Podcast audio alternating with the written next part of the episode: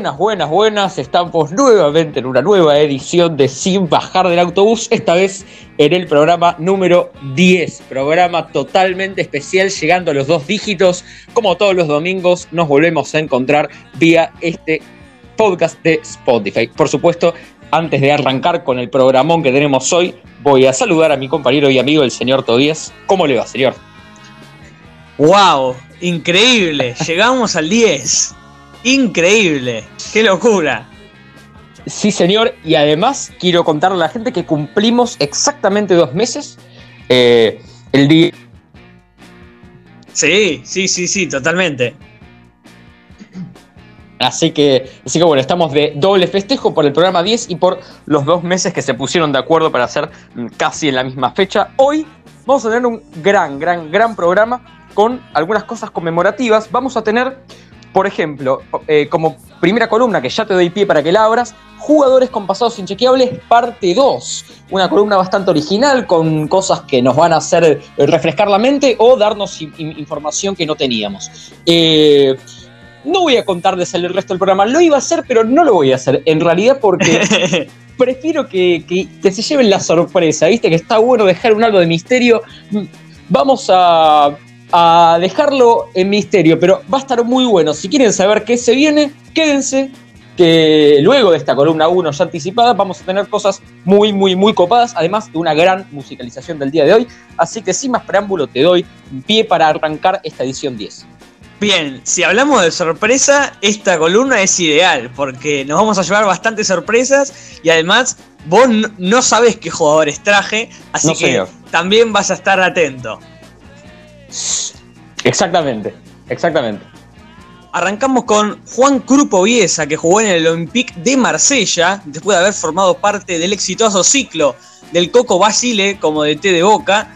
El Olympique de Marsella de Francia se hizo de su ficha a principios del año 2008. Escucha esto, solo estuvo seis meses y a mitad del mismo año regresaría al club de la Ribera. Ah. Parece que no gustó. Y bueno, claro, este, yo uno de los que recuerdo de argentinos que jugaron en, el Olympique es este Gabriel Einse, no sé si te acordás. También me acuerdo.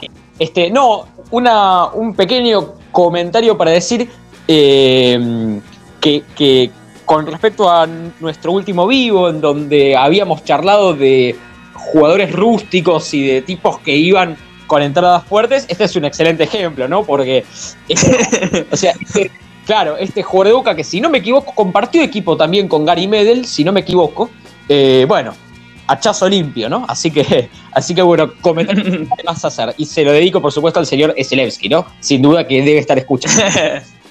adelante, adelante. Bien, el segundo jugador que traigo es Lautaro Acosta, el jugador de Lanús, que jugó en el Sevilla, tras ser campeón con el Luz en la Apertura 2007, a principios del 2008 fue fichado por el Sevilla, aunque estuvo hasta el año 2011, bastantes años, pero lamentablemente alternó más eh, momentos malos que buenos debido a sus lesiones reiteradas.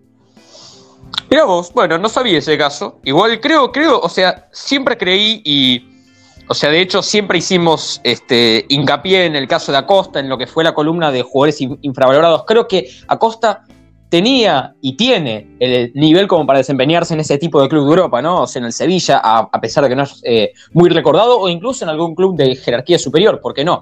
Así que, bueno, eh, no sorprende para nada que esté en el Sevilla, aunque muchos, seguramente como yo, desconocían de este muy buen dato que nos venís a traer.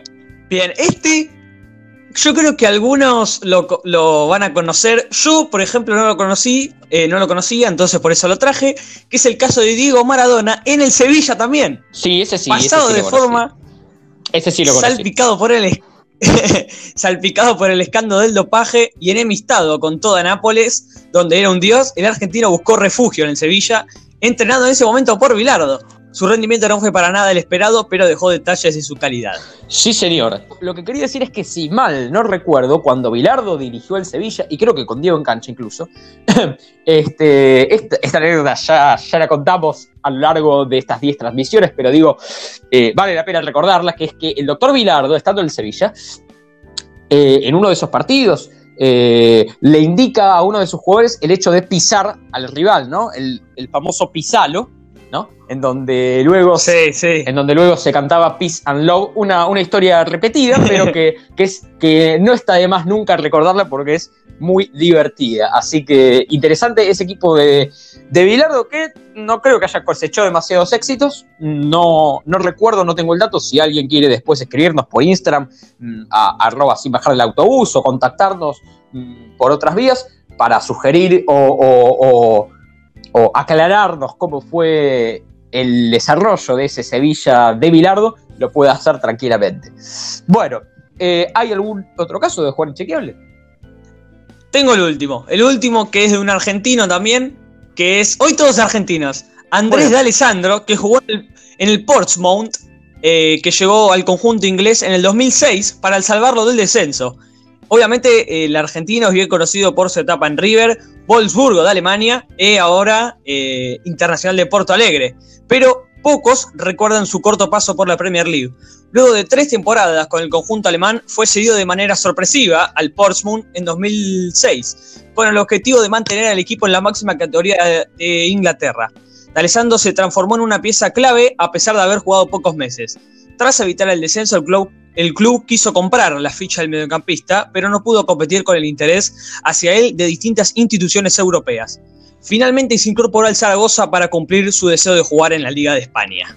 Mirá vos qué loco, no tenía ese dato y déjame decirte algo y darte un pequeño adelanto, o darles un pequeño adelanto, que es que vamos a estar hablando justamente, porque hablaste de Inglaterra y la Premier y, de un equipo no tan grande, vamos a estar hablando de un equipo mediano eh, de Inglaterra en los minutos siguientes de programa, así que eh, todos atentos porque lo del Portsmouth de algún modo, de, eh, en algún punto es un anticipo de algo que se viene también. Así que atentos. Eh, buen dato el de Andrés, no lo sabía. Y si cerró acá la columna, muy buena. No sé si falta algo para agregar. No, no, no, no, no, no, no tengo nada más para agregar. Bueno, muy buena columna, fue cortita y al pie, pero creo que, creo que nos trajo cosas que por lo menos mm, muchos de nosotros no sabíamos. Eh, trajo cosas bastante excéntricas, muy bueno, te felicito por, el trabajo de búsqueda, que no es fácil, porque bueno, eh, como son jugadores inchequeables, digo, hay que ir a buscar uno que no sabe qué es lo que, es lo que está buscando, digo. Este, así, que, así que buen trabajo y espero que eh, hayan disfrutado esta columna del otro lado de la pantalla y los haya hecho rememorar o si no, aprender este tipo de pasos.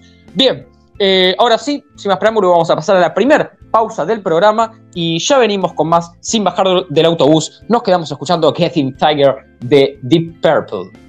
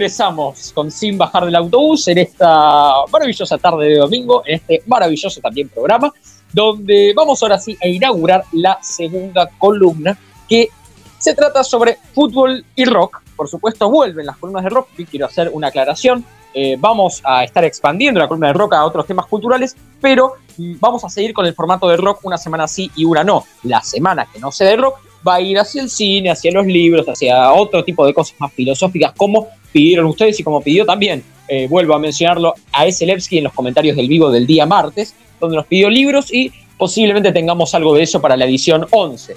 Pero como no llegamos todavía a la edición 11, vamos a seguir con esta edición 10 y abrir ahora sí definitivamente esta segunda columna de rock y fútbol. Como ya dije, Y bueno, la abro con un caso hoy muy interesante y muy particular que trata sobre Geezer Butler, que es el bajista de Black Sabbath y también algo del grupo de Black Sabbath en sí. Eh, Black Sabbath, eh, como muchos de ustedes sabrán, es un grupo de heavy metal. Eh, es un grupo de heavy metal de Inglaterra, mm, con creo que todos sus miembros de Birmingham. y bueno, ha cosechado fama mundial, ¿no? Este, su líder, Ozzy Osbourne, es casi una, una, una figura indiscutible del heavy metal este, a nivel mundial. Han estado en la Argentina, Ozzy ha estado este, en la Argentina, creo que, creo en el estadio de Vélez o en River, así que, así que bueno, este, y, no hace tanto, y no hace tanto, creo que si no fue el año pasado, fue el anterior, o sea, una banda de, renombre internacional de la que ya hablé en, otras ocasiones. Bien, eh, ¿cuál es la vinculación de Black Sabbath con el fútbol? Se estarán preguntando. Bueno, la respuesta es el Aston Villa. El Aston Villa, este club de Inglaterra, este club muy histórico, pero con un presente en los últimos 10, 15 años no demasiado genial, pero un equipo del que por ahí no conocen su rica historia, que por supuesto que la tiene y la vamos a estar nombrando acá, y también tiene mucha relación con estos muchachos de la banda, en donde por lo menos tres de los cuatro, según pude averiguar, eh, son fanáticos de este club. Eh, nótese que son eh, Butler, Ozzy Osbourne, el líder, y el tercer fanático, que eh, en, un poco menor mm, medida es Tom Yomi, que es uno de los mejores guitarristas, mm, diría, de toda la historia del, género, ¿no? Bien, eh, quiero ir primero con el caso más emblemático y de mayor fanatismo, que es Jason Butler, que es el bajista de la banda, en donde él básicamente, eh, luego de la obtención de la Aston Villa eh, por parte de la Aston de la FA Cup de 1957, se hizo fanático, hincha fanático del club, a pesar de que a partir de los siete años él había empezado a ir al estadio y, había empezado a ser partícipe de lo que era la vida del club. Eh, a partir de la obtención de la FA Cup se hizo fanático indiscutido. Hoy uno piensa en una FA Cup obtenida por Aston Villa y le parece loco, le parece improbable, pero en esa época era un club muy importante y te digo más, y te digo más, 30 años después, o 25 años después, en 1982, eh, el Aston Villa también ganó la UEFA Champions League.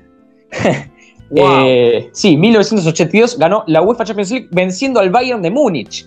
O sea, este club. ¡Wow! Exacto, este club, eh, si bien para los que somos de la generación Z, es decir, nacidos del 96 para acá, o de, ese tipo de, de edad, digo, no, no, no hemos experimentado toda la grandeza de este club, que por supuesto se remonta más a una cuestión histórica, ¿no? Eh, así que interesantes estos datos, fue un equipo importante y campeón también de Europa. Este, por supuesto hay que decir que, rememorando lo que tiene que ver con la FA Cup, también hace algunos años, en el 2015, jugó el Aston Villa la final con el Manchester United, que luego la perdería. Este, así que interesantes estos datos. Eh, también hay que decir que Geezer justamente fue reconocido en el Broad Street Walk of Stars de Birmingham en 2018, eh, cuyo premio fue entregado justamente en el estadio de Aston Villa, en el Villa Park, en un partido contra el Burton Albion. Y atención acá, atención acá porque se da una casualidad muy interesante que es que justamente el día martes van a estar jugando el Aston Villa con el Burton Albion. Impresionante, impresionante. y por este Increíble. Una cosa muy interesante, muy coincidente que de la que me di cuenta mientras hacía la columna. Así que, a ver, este, por supuesto, este, o sea, este, este es un club que al no ser de los más importantes de Inglaterra, aunque tiene una rica historia, etcétera, pero al no ser de los seis u ocho más importantes del país, eh, digo, le tiene un cariño especial a esta banda, ¿no? Tal es así que todos los fines de semana suena religiosamente en el estadio Paranoid, que es uno de los temas más importantes de Black Sabbath, eh, junto con Iron Man o junto con eh, Sabbath Bloody Sabbath o con Heaven and Hell. Este, entonces digo, es interesante ver este sentido de pertenencia que nombrábamos en las columnas anteriores con respecto a clubes que por ahí no son tan grandes y se adueñan de dos o tres figuras. No sé si si, te acuerdas que lo hablamos con Piti en las pastillas del abuelo de Huracán, donde el club se apropia de esa figura, o eh, el Pelado Cordera con Lanús y otros tantos casos. Claro. Que, claro, o sea, que, que, sería ridículo que River se apropiara de una sola figura o Boca, ¿no? O sea, porque tienen miles. Sin embargo, clubes como este y como el Aston Villa, ahora sin Inglaterra, se apropian de menos figuras y sobre todo tiene como máximos exponentes a los muchachos de Black Sabbath. Así que interesantísimo esto.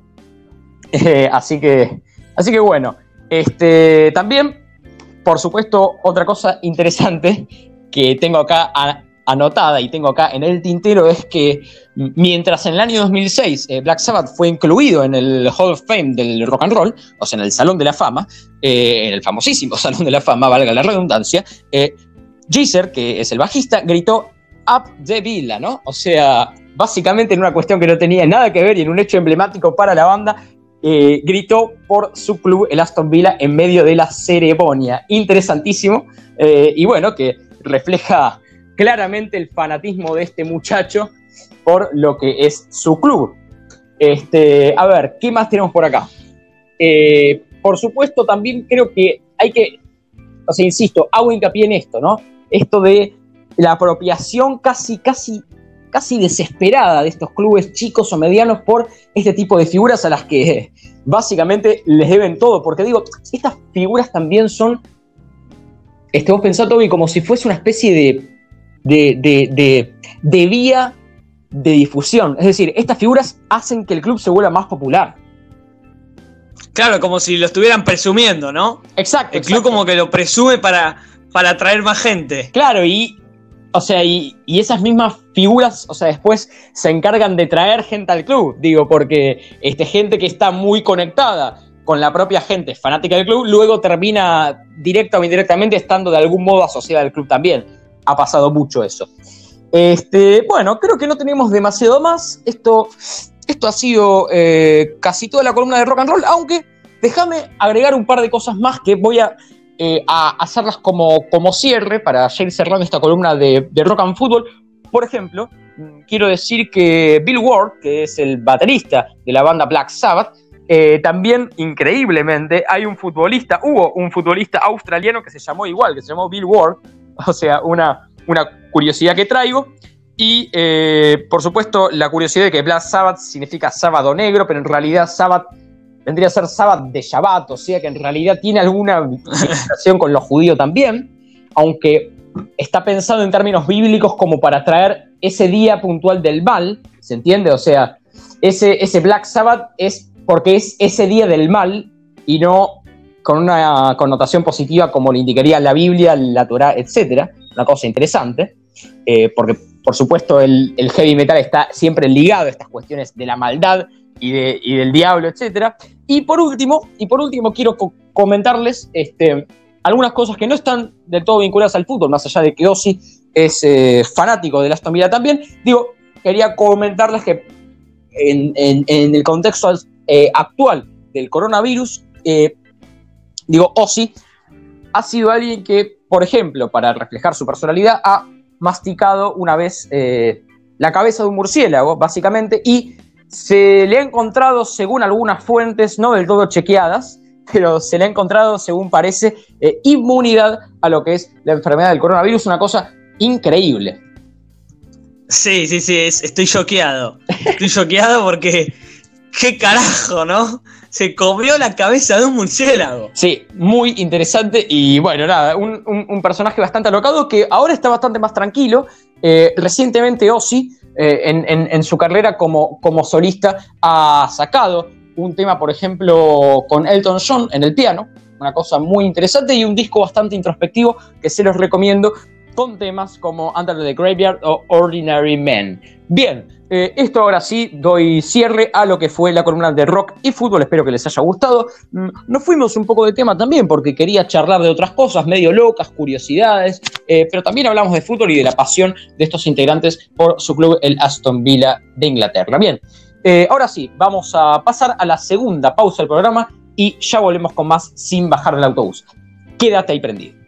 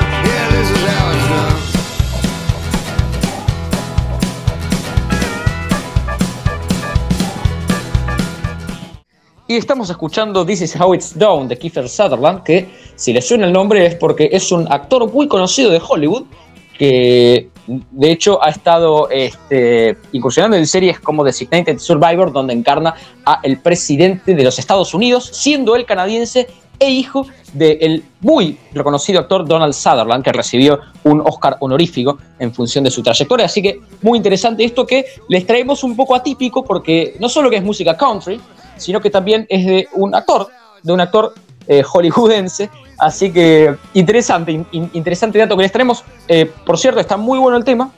Y, bueno, nos salimos un poco de esta lógica hegemónica rockera y les traemos cosas nuevas. Díganos eh, qué les parece. Bien, ahora sí vamos a ver la tercera columna de este programa, que se trata sobre Se trata sobre 10 eventos más importantes en el fútbol argentino en las últimas dos décadas, eh, desde el 2000 en adelante. Y hacemos un poco un juego de palabras con el programa, ¿no?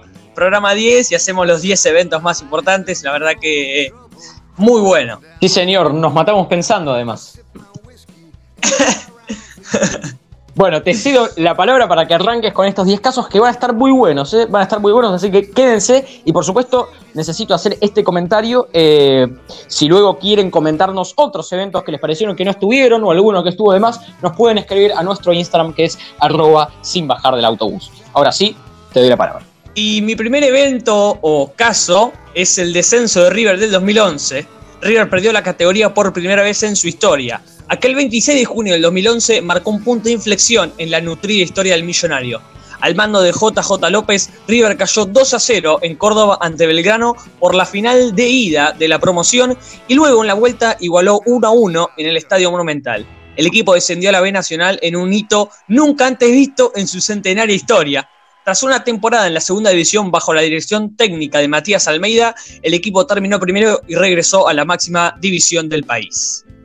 Bueno, eh, me, parece que es un hecho que valía la pena recordar, sobre todo para los que no son hinchas de River, pero creo también, y déjame hacer un comentario, yo ahora lo voy a explayar un poco más, pero creo que es un punto de inflexión no solo que sirve para entender ese rotundo fracaso de River y esos años de esa, culminación de los largos años de malas administraciones y de pésimas dirigencias, sino también para entender cosas que pasaron en, años subsiguientes, ¿no? Ese, ese, ese tocar fondo le dio a River también un envión que después lo hizo resurgir como creo que no lo hubiese hecho de no haber descendido. Creo que fue muy mal, pero en algún punto necesario. Bien, mi segundo caso es el de 2014, que yo lo titulo Antes y después en el fútbol argentino. El 2014 trajo de todo. La consagración inédita de San Lorenzo en América, al conquistar por primera vez en su historia la Copa Libertadores y dejar atrás un gran estigma. La selección argentina liderada por Alejandro Sabela llegó a la final del mundo en el Mundial de Brasil. Además, pocos días después del Mundial, falleció Julio Humberto Grondona, el histórico comandante del AFA durante más de 30 años. Su muerte abrió un impasse en el fútbol doméstico que tardó en años en volver a nombrar un nuevo líder. Empezaba una nueva etapa de transiciones y tormentas. Ah, cerca de fin de año, Marcelo Gallardo conquistaba su primer título en River, la Copa Sudamericana, y Racing gritaba campeón de la mano de Diego Minuito después de 13 años, después de 13 años en el 2014. Interesante, fue un año en que claramente pasó de todo y además acordate que fue este, un año en donde tuvimos que ver a Independiente jugar en la B Nacional también, ¿no? Además, además, increíble. Impresionante ese año. Sí, y, y- y recuerdo también que fue el año en donde River empezó con un resurgir fuerte, ¿viste? Este, también con la, con la obtención del torneo local con Ramón y después de la Copa Sudamericana, eh, si mal no recuerdo. Así que increíble también, sí. Bien, mi tercer evento es, lo titulo también, Boca Revoluciona el Fútbol en el 2000. La llegada de Florentino Pérez al Real Madrid inauguró una, una época de grandes transferencias conocida como la era de los galácticos, con la tra- contratación récord de Luis Figo, 60 millones de euros, justo ese año. Pero en la primera final internacional, Boca de Carlos, el Boca de Carlos Bianchi lo sorprendió gracias a los goles de Martín Palermo y la genial actuación de Juan Román Riquelme. Ja. Bueno, este. Este te duele un poquito. Sí, este, sí, claro. Eh, no voy a mentir, pero bueno, vas a tener que esperar a cuando hable yo para que a vos también te duela, porque si no, no es co- este, compartir el sentimiento. Así que bueno, yo, yo te dejo terminar, pero sí, obviamente me duele. Mi cuarto evento es el primer balón de oro para un argentino en el 2009. Por primera vez en la historia, un futbolista argentino conquista el premio como el mejor jugador del mundo. Lionel Messi ganó los dos premios que se entregaban por entonces, el Balón de Oro y el FIFA World Player. Luego de un año fantástico con el Barcelona en el que ganó seis títulos, Claro. la Liga, Copa del Rey, Supercopa Española, Champions League, Supercopa de Europa y Mundial de Clubes. Más tarde la estrella del Barcelona ganó cuatro veces más la distinción. Bueno, un hito increíble para el fútbol argentino es que justamente ese año vos recién nombrabas que eh, Messi fue campeón del Mundial de Clubes. Eh, quiero comentar que ese Mundial de Clubes se lo ganó justamente un equipo argentino, a Estudiantes de La Plata, y justamente con el cabezón Sabela. Claro. Increíble, increíble. Todo, todo conecta. Sí, señor. Bien, y el último es muy reciente, que es del 2019, que traigo el profesionalismo del fútbol femenino. La gran, la gran conquista del fútbol femenino, ser profesionales. Apenas unos meses antes de la actuación histórica de la, selección femenina de fútbol en el Mundial de Francia, que sumaron sus primeros puntos en la competencia y estuvieron cerca de clasificar a los octavos de final del torneo, anunció la creación de la Liga Profesional del Fútbol Femenino, lo que implicó la mejoría de las condiciones de aquellas jugadores que participan de la máxima categoría. A partir de la temporada vigente, las futbolísticas ingresaron dentro del convenio colectivo de trabajo bajo el cual están establecidos los hombres de las primeras tres categorías del fútbol argentino. Bueno, importante hito ese. Este. mm, Sí, este, muy im- importante e histórico, ¿no? O sea, la culminación de un, de, de un reclamo histórico que han hecho este, las mujeres del, del- del fútbol aquí en el país. Bien, este, creo, que, creo que ya dijiste tus cinco casos. Sí, sí, sí, ya los dije. Muy bien, bueno, vamos a ir con mis cinco a ver si podemos eh, in- infringirte un poco de dolor a vos también. Bien. Ja, Bien, eh, voy a arrancar con el primero que trata sobre la final Vélez Huracán año 2009, en donde, claro, este tema ya lo hemos tocado hasta el hartazgo, pero creo que era importante mencionarlo porque también representó eh, a un equipo muy importante. Fue un antes y un después en el fútbol argentino y que cambió, mm, como ya dijimos tantas veces, la forma de concebir el fútbol eh, aquí en el país, que fue el Huracán de Capa en una final eh, bochornosa que se la sacaron de las manos a, ese huracán que claramente merecía consagrarse. Así que importante ese evento. Como segundo evento, tengo un partido, tengo solamente un partido de fútbol que ha sido Independiente 5, Boca 4. Eh, Lo recuerdo. y yo lo he traído porque, si bien, claro, no es un evento que determinó mm, algo, o sea, o sea, que fue un, un antes y un después en el, fu- en el fútbol argentino, me pareció in- interesante traerlo para rememorarlo porque fue un gran partido, un gran partido en la historia de, de nuestro fútbol, sobre todo en la historia reciente, que por supuesto también causó un montón de emoción y, y- y bueno, sobre todo por lo que fue ese desenlace con el gol del Tecla Farías en una bombonera enmudecida. Bien. Eh, Bueno, bueno, bueno. bueno, es objetivamente cierto. Bien.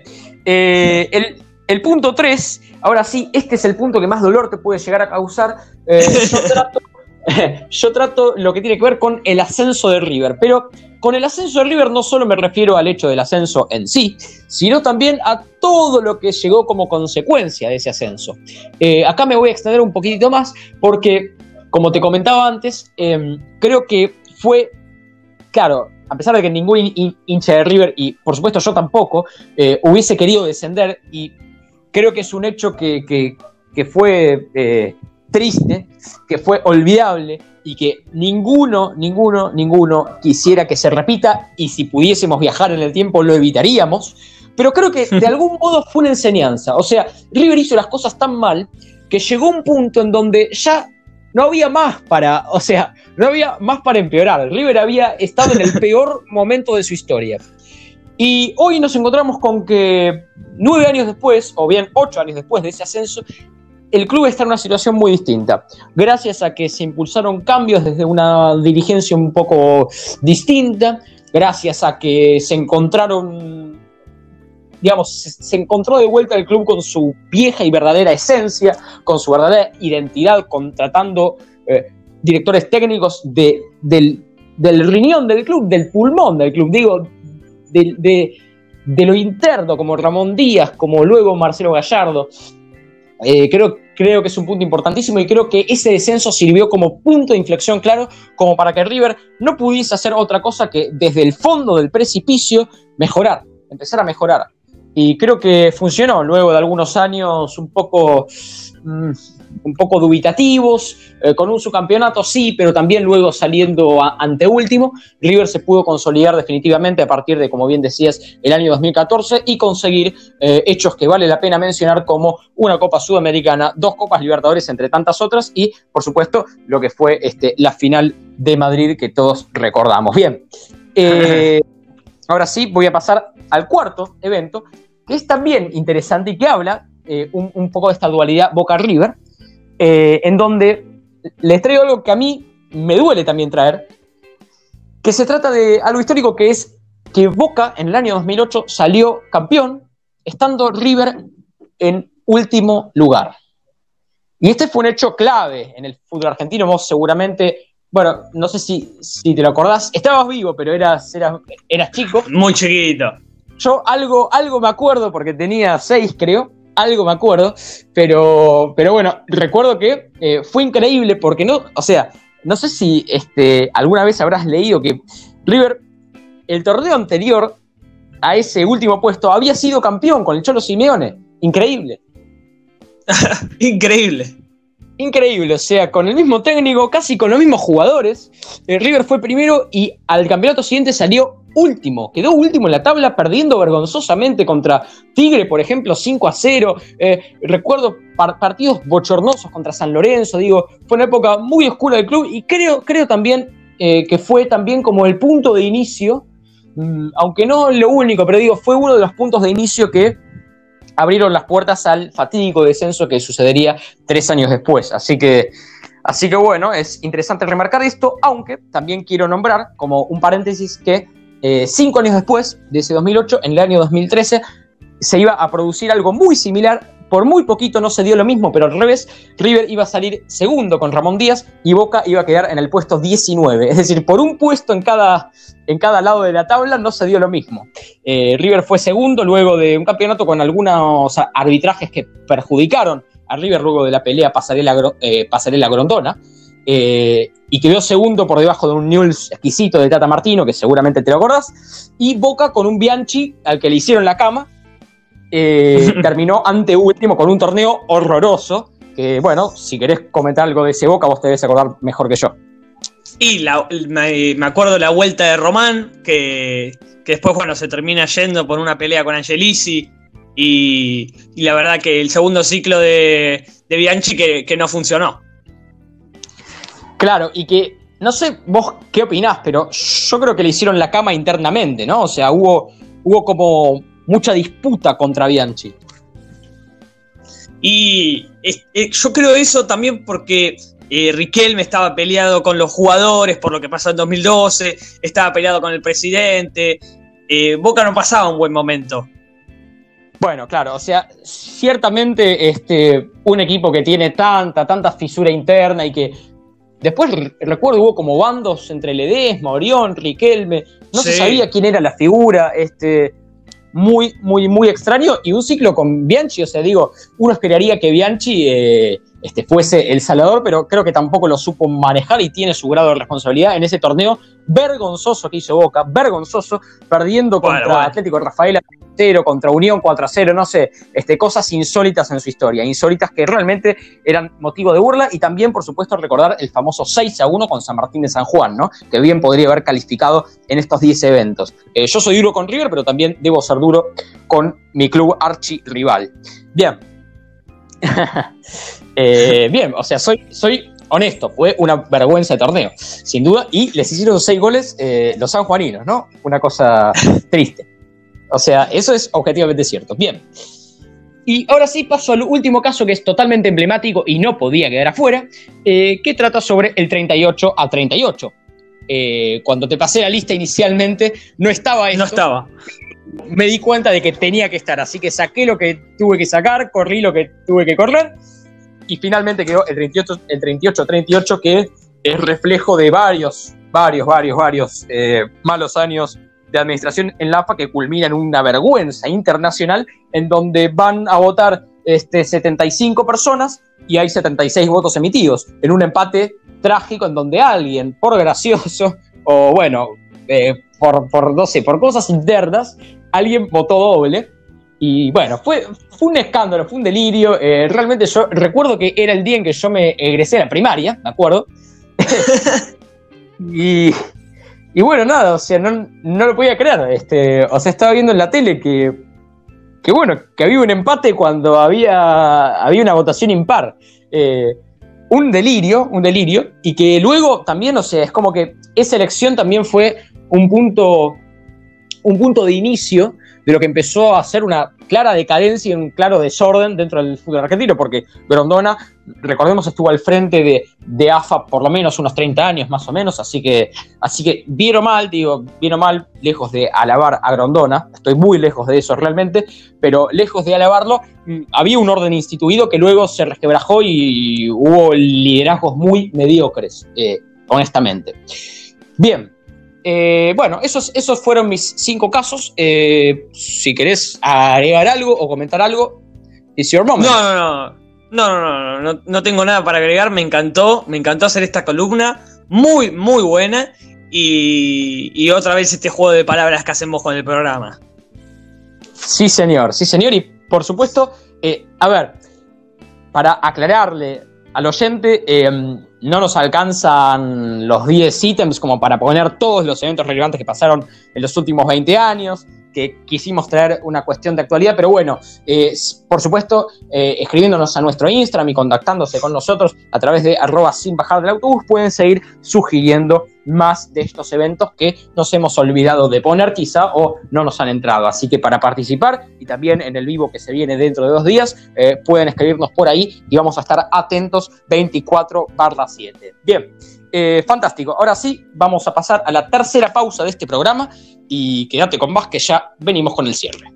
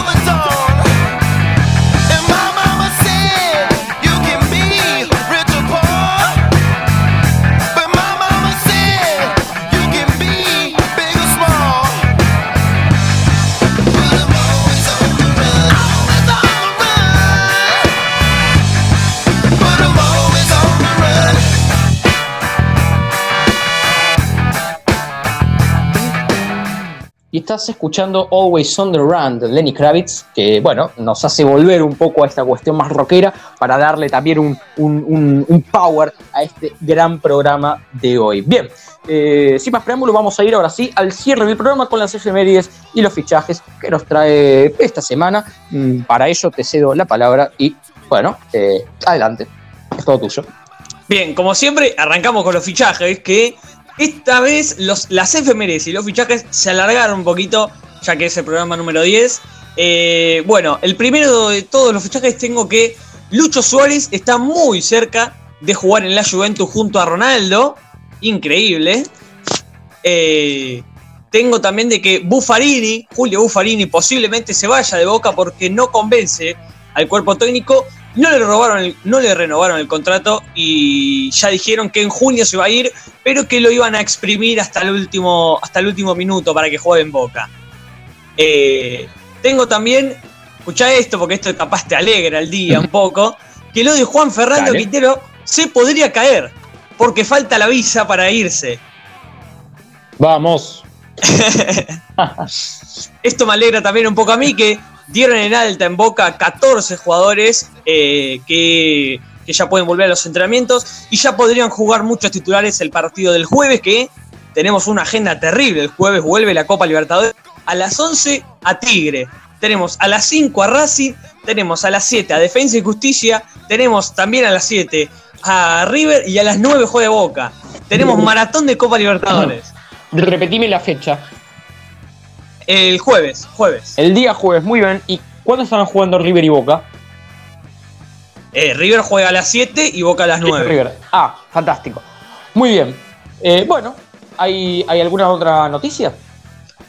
Tengo, tengo, tengo. Dale. Emiliano Martínez, ¿se acuerdan del arquero que jugó, que, que atajó en el Arsenal en la última copa? Que Sí, se señor. le vio bastante.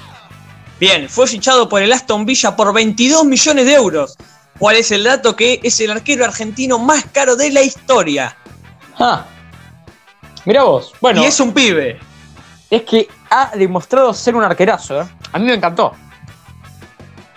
Sí. Y por último, Tinelli, Marcelo Tinelli, dijo que el fútbol podría volver entre el 9 y el 16 de octubre. Recordemos que se aplazó, iba a volver ahora en septiembre, pero se aplazó por los casos de COVID reiterados en los clubes y por eso podría volver entre el 9 y el 16 de octubre. Muy bien. Bueno, ahora si querés te doy lugar a que arranquemos con las efemérides del día de hoy, donde vos, o sea, yo te cedo a vos la parte deportiva de las efemérides y yo les traigo dos o tres más como culturales y descontracturadas para hacer ya el cierre de esta edición. Adelante. Bien, un 13 de septiembre, pero en 1908, en Barracas, nacía Carlos Pauchele, subcampeón del Mundial de 1930 con la selección argentina, surgido en San Telmo, protagonizó el primer pase récord en el país, cuando fue transferido por su club Esportivo Buenos Aires a River Plate a Sí, principios señor. de la década del 30. Fue un gran delantero, centenario del gol, le decían, y después, ya como entrenador, ideó la famosa máquina de River. Sí, señor, eh, esa máquina está recordada como una de las mejores delanteras de la historia del fútbol mundial, eh, que se dio en la década de los 40, eh, donde la componían eh, La Bruna, Lustó, Moreno, Muñoz y Pedernera, si no recuerdo mal, así que impresionante. Eh, buen dato el que nos traes. Obviamente Peuchele, un tipo de la historia grande del conjunto de Núñez, así que muy bueno que lo recordaste a pesar de ser de la vereda de enfrente, muy bien. Un día como hoy, pero en 1993, más de 30.000 personas presenciaron en el Coloso Parque eh, Independencia el primer entrenamiento de Diego Armando Maradona en Newell's. Signifi- Significaría su regreso al fútbol argentino después de 11 años en Europa. Llegó proveniente del Sevilla español y su estadía en la lepra fue efímera. Solo jugó 5 partidos. Efímera, perdón. Efímera, efímera. Claro, bueno, eh, uno de los pocos clubes eh, en los que Maradona estuvo aquí, aquí en la Argentina, ¿no? Newell's y eh, finalmente Boca. Creo que Newell's no, no jugó más de cinco partidos, ¿no?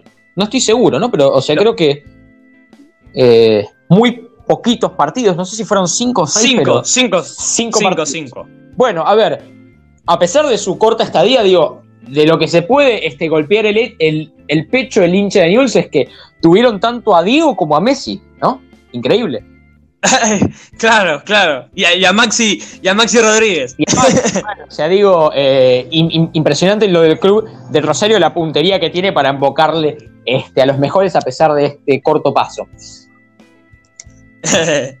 Bien, un día como hoy, pero en 2015, Boca derrotaba a River en el Monumental por 1 a 0. Pero lo curioso es que sacó la mayor diferencia en el historial del Superclásico en el profesionalismo.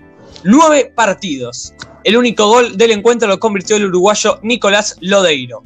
Recuerdo ese clásico, este, ahora no sé si tenés el dato ahí del historial, pero debemos estar en menos, ¿no? Este, seguramente son siete más o menos Seis. partidos en total. Seis partidos. Ah, bueno, ahí nomás, ahí nomás. Este, ya los vamos a alcanzar. Al, al que no en alcanza 1900... al que no alcanza más es a San Lorenzo, ¿eh? cuidado. Sí, sí, sí. no Dale, llegamos más. en 1987, en el partido que Gimnasia de la Plata derrotó a Vélez por 2 a 1, debutaba en primera división jugando para el Fortín Diego El Cholo Simeone. Después de disputar 82 partidos con el conjunto de Liniers, se marchó a Europa donde realizó una estupenda carrera. Muy bien, muy interesante. Este, ahora sí, si, eh, si no te quedan más efemérides en el tintero, paso a las tres efemérides cortitas culturales mías que son así como, como para descontracturar un poco del fútbol este, este programa de hoy. Podés pasar, podés pasar. Fantástico, bien. Les traigo una recopilación de cositas que encontré por ahí, por ejemplo, en el año 1788, un día como hoy, eh, pero del año 1788, Nueva York se convierte en la primera capital de los Estados Unidos. Fíjense qué interesante, hoy la capital de los Estados Unidos es Washington, pero en ese entonces Nueva York se convertía en la capital tan solo unos, este, unos 12 años después de la fundación del país, que fue un 4 de julio de 1776. Así que interesante este dato donde eh, nos da una perspectiva histórica un poco distinta, ¿no? Y por supuesto también quiero, quiero eh, darles otras dos eh, efemérides en donde, por ejemplo, hoy es el Día Internacional del Chocolate. una cosa bastante interesante que ha aparecido bastante en los medios, pero, pero bueno, eh, interesante. Eh, por supuesto, aguanta el chocolate. Eh, y al que no le guste puede inmediatamente dejar de escuchar este programa porque no va a ser admitido.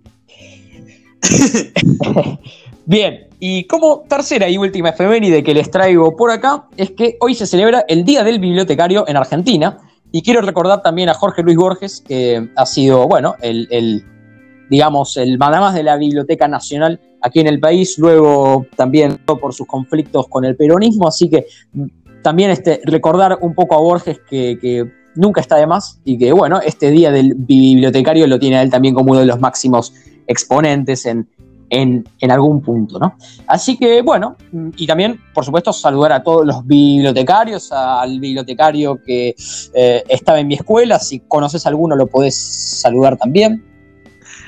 No, no conozco ninguno yo, no conozco ninguno. Bueno, me parece muy bien. Bien, eh, bueno, esta fue mi recopilación un poco juguetona, un poco eh, didáctica de las efemérides descontracturadas de hoy. Y bueno, creo que si no queda nada más por decir, podemos ya ahora sí caer en las últimas palabras. Eh, antes que nada, te cedo, te cedo la iniciativa como para que tires ahí una, una opinión o algún comentario de qué te pareció el programa.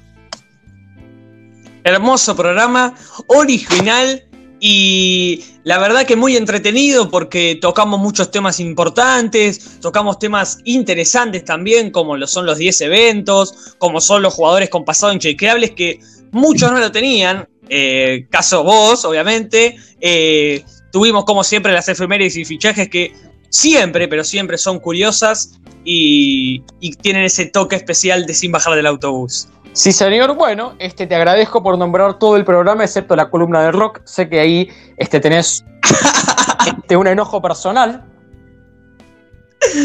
perdón, perdón, perdón. No me pidas perdón, pedíselo a la audiencia, que es la columna favorita de la gente y del pueblo, y del pueblo argentino entero.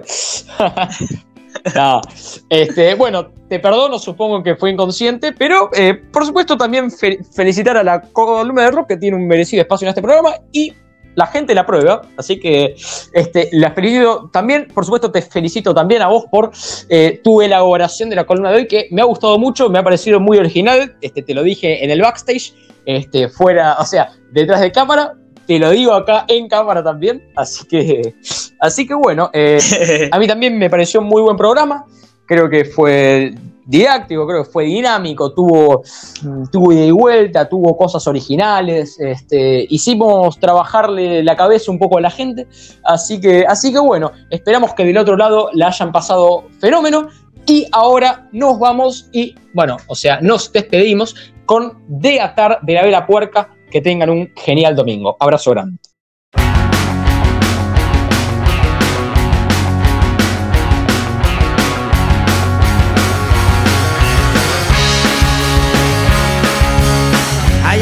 Ya no puedo contener, me tira en sueño y no le puedo contestar. Arranca sola y no se va a detener, caigo de tripa, no me va a dejar volar.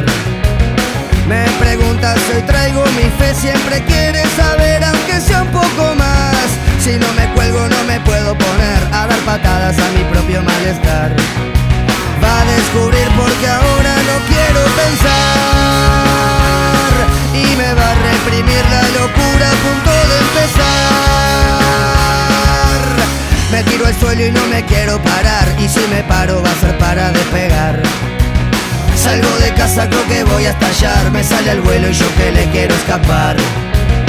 Me preguntas, hoy traigo mi sed, siempre quiere morder, aunque sea un poco más. Se tranca todo y yo me quiero matar, y me preocupa no tener que mendigar. Va a descubrir porque ahora no quiero pensar, y me va a reprimir la locura a punto de empezar. Esto no es joda, voy avisando, me pongo malo y estoy de atar. Solo te cuento que estoy tratando de ya no perderme nunca más. Esto no es joda, sigo gritando, voy caminando y quiero volar. Solo te digo que voy tocando la rabia de los demás.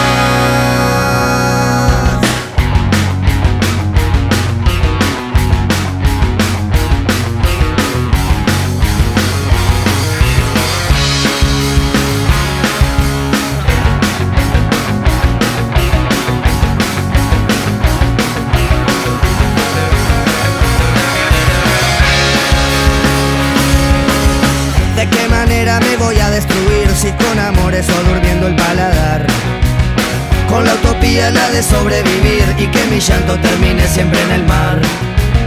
Me preguntas, hoy traigo mi red, siempre quiere romper aunque sea un poco más. Me gusta todo lo que me haga subir, pero la vida me convence con bajar. Va a descubrir porque ahora no quiero pensar y me va a reprimir la locura a punto de empezar.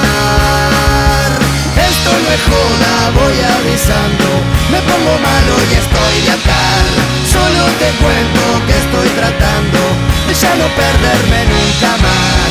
Esto no es joda, sigo gritando, voy caminando y quiero volar.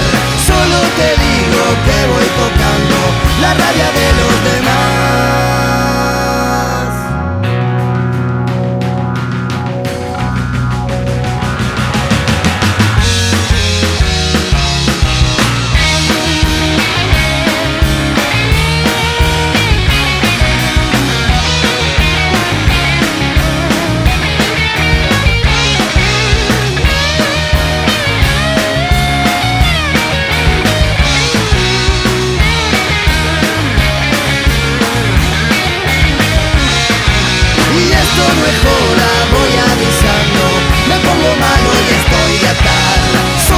cuento que estoy tratando de ya no perderme nunca más. Y esto no es joda, sigo gritando, voy caminando y quiero volar.